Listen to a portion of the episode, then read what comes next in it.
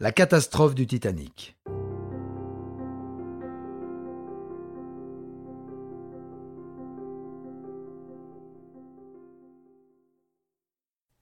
À une heure du matin, le numéro 3 est abaissé.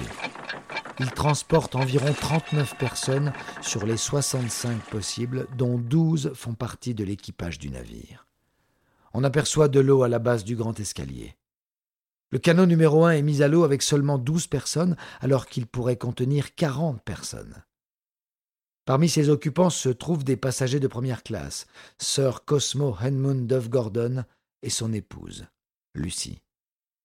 Sept des occupants sont des membres de l'équipage, et Dove Gordon verse à chacun cinq livres sterling, apparemment pour remplacer les vêtements et le matériel perdu, mais peut-être, selon les accusations portées par la suite, comme pot de vin pour empêcher l'équipage de laisser entrer quelqu'un d'autre dans le bateau. Une heure dix du matin.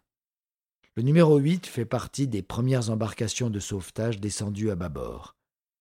Il est mis à l'eau avec seulement 28 personnes, dont la passagère de première classe, Lucie Noël Martha, comtesse de Roth.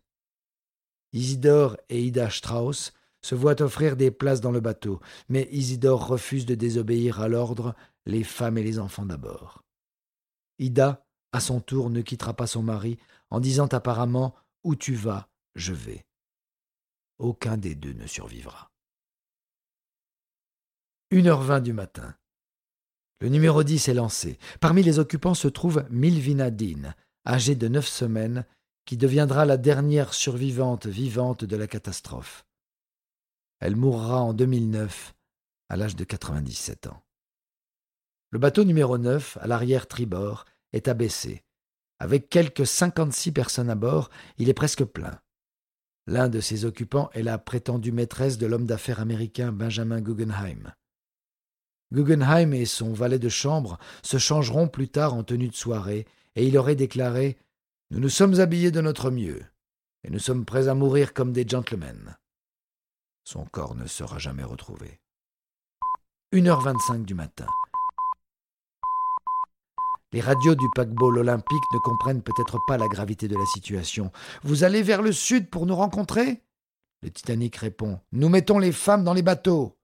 À quelques heures de là, l'Olympique sera informé par le Carpathia du naufrage du Titanic. Une heure trente du matin.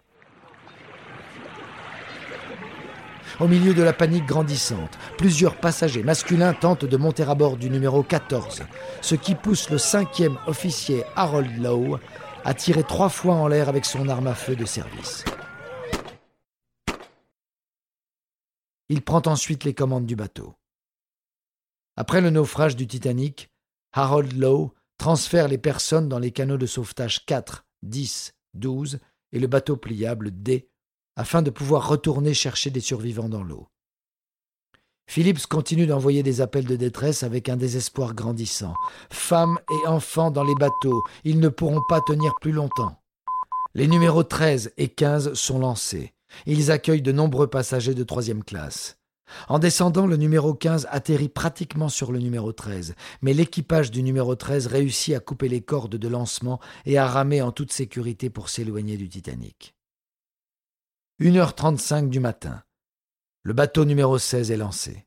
1h40 du matin, le bateau repliable C est descendu à l'eau. Parmi ses occupants se trouve le président de White Star, G. Bruce Hismay. Bien qu'il prétendra plus tard qu'aucune femme ni aucun enfant ne se trouvait dans la zone lorsqu'il est monté à bord du canot de sauvetage, d'autres réfuteront cette affirmation. Sa décision de ne pas couler avec le navire fera de lui un lâche aux yeux de beaucoup. 1h45 du matin. Les canaux numéros 2, 4 et 11 sont mis à l'eau. Madeleine Astor, enceinte de cinq mois environ, est aidée à monter à bord par son mari, l'homme d'affaires et écrivain John Jacob Astor. Quand Astor lui demande s'il peut la rejoindre, le second officier Holler, qui a strictement suivi l'ordre des femmes et des enfants, refuse, alors même que le canot n'est pas rempli au maximum de ses possibilités. John Jacob Astor n'insiste pas et s'éloigne. Son corps noyé sera retrouvé plus tard.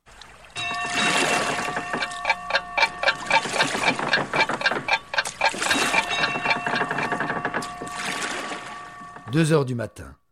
Les seuls canots de sauvetage qui restent sur le Titanic sont trois canots pliables. La proue du Titanic a suffisamment coulé pour que les hélices de la poupe soient maintenant clairement visibles au-dessus de l'eau. Les équipages descendent le canot de sauvetage pliable D du toit du quartier des officiers. Une vingtaine de personnes se trouvent dans le bateau.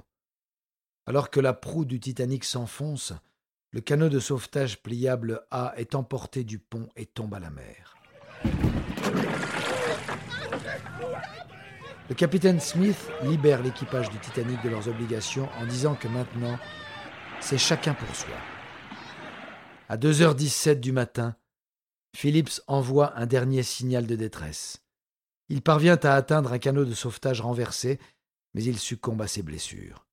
Son corps ne sera jamais retrouvé. 2h18 du matin. Les lumières du Titanic s'éteignent, plongeant le navire dans l'obscurité. Alors que la proue du Titanic continue de s'enfoncer, la poupe s'élève plus haut hors de l'eau, mettant à rude épreuve la section centrale, et le navire se brise en deux entre la troisième et la quatrième cheminée.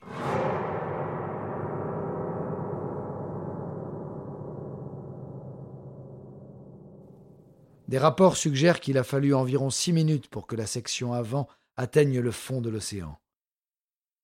La poupe se remet momentanément à l'eau avant de remonter, devenant finalement verticale.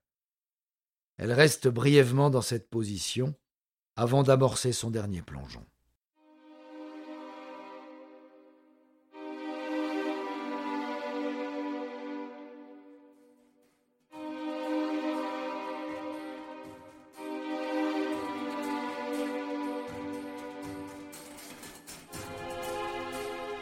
Deux heures vingt du matin la poupe disparaît dans l'océan, et le Titanic n'est plus. La pression de l'eau a provoqué l'implosion de la poupe, qui contenait encore de l'air, lors de son enfoncement. La poupe s'écrase à quelques 610 mètres de la proue. Des centaines de personnes se retrouvent dans l'eau glacée. Bien qu'il reste encore de la place dans la plupart des canaux de sauvetage, les hommes d'équipage craignent que les bateaux ne soient submergés. Plusieurs bateaux finissent par revenir, mais il est trop tard. Un être humain survit au maximum trente minutes dans une eau à zéro degré, et seulement dix minutes dans une eau gelée en surface, moins trois degrés, comme dans les eaux arctiques. Quelques naufragés sont sortis de l'eau par les canaux revenus, mais la plupart meurent d'hypothermie. Au cours des heures qui suivront, de nombreux navires tenteront en vain de contacter le Titanic. À un moment, L'opérateur radio du Birma croit avoir entendu le paquebot et lui fait parvenir le message suivant. À toute vitesse, vous arriverez à six heures du matin. J'espère que vous êtes en sécurité. Trois heures trente du matin. Le Carpathia arrive dans la zone en lançant des fusées de détresse. Quatre heures dix du matin. Le numéro 2 est le premier canot de sauvetage à atteindre le Carpathia. Il faudra plusieurs heures pour que le bateau récupère tous les survivants présents sur les canaux. Un message est envoyé au bureau de la White Star Line. J'ai le profond regret de vous informer que le Titanic a coulé ce matin, le 15, après une collision avec un iceberg, causant de graves pertes en vies humaines. Plus de détails plus tard. 8h30. Le bateau, le Californian, qui a appris vers 5h30 du matin que le Titanic coulait, arrive enfin. Il fouille la zone pendant plusieurs heures, mais il ne trouve aucun survivant. 8h50 du matin. Le Carpathia, qui transporte les 705 survivants du Titanic, se dirige vers New York, où il arrivera trois jours après le naufrage, devant une foule immense amassée dans le port de New York. Ce drame absolu va marquer les esprits à jamais et intégrer profondément notre culture.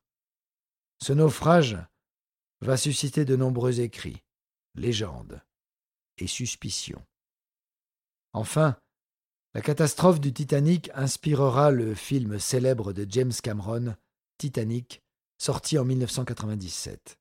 Mettant en scène Leonardo DiCaprio et Kate Winslet, le film remporte onze Oscars. Une véritable Titanic mania est alors lancée dans le monde entier.